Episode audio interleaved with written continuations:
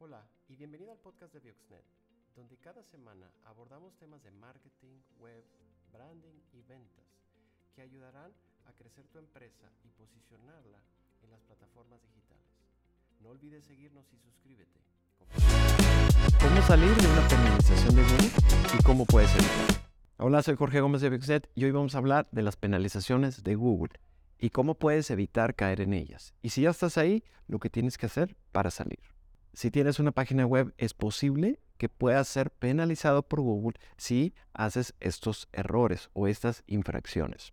Una de las razones por las cuales caes en esta penalización de Google es si tu sitio web tiene hackeos o tiene virus, tiene malware.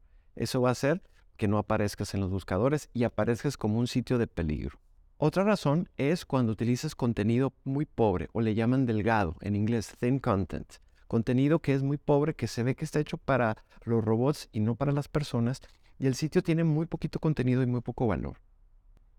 Otra razón es el contenido duplicado. Cuando copias texto de otras páginas y lo duplicas, Google te va a penalizar. Si utilizas muchas palabras clave retacadas en tu sitio, en el contenido o escondes el texto con el mismo color del fondo, estas técnicas que ya están muy penadas en Google también vas a caer en la penalización. Y cuando hablamos de link building, cuando tú tienes ligas de sitios web de mala calidad apuntando a tu página web que se ven que las compraste, también esto te va a penalizar.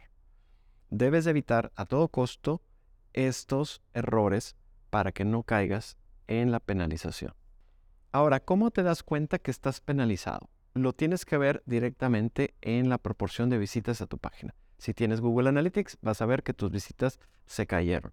Dos, cuando buscas tu página web y simplemente no aparece en Google, esa es una señal.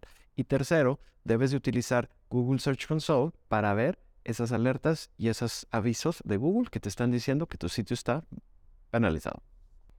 Si ya te encuentras ahí, lo que tienes que hacer es primero rediseñar tu sitio, reestructurarlo. Es muy bueno que lo limpies, que lo corrijas, que elimines la causa, el contenido duplicado, los links de mala calidad o que generes el contenido correcto para tu página. Limpia el virus, limpia el hackeo. Yo te recomiendo que empieces de nuevo. Quizás es tiempo de, un rediseño web. Arregla tu página web, genera el contenido correcto, genera la estructura de links correcta de forma natural y entonces ya estás listo para el siguiente paso.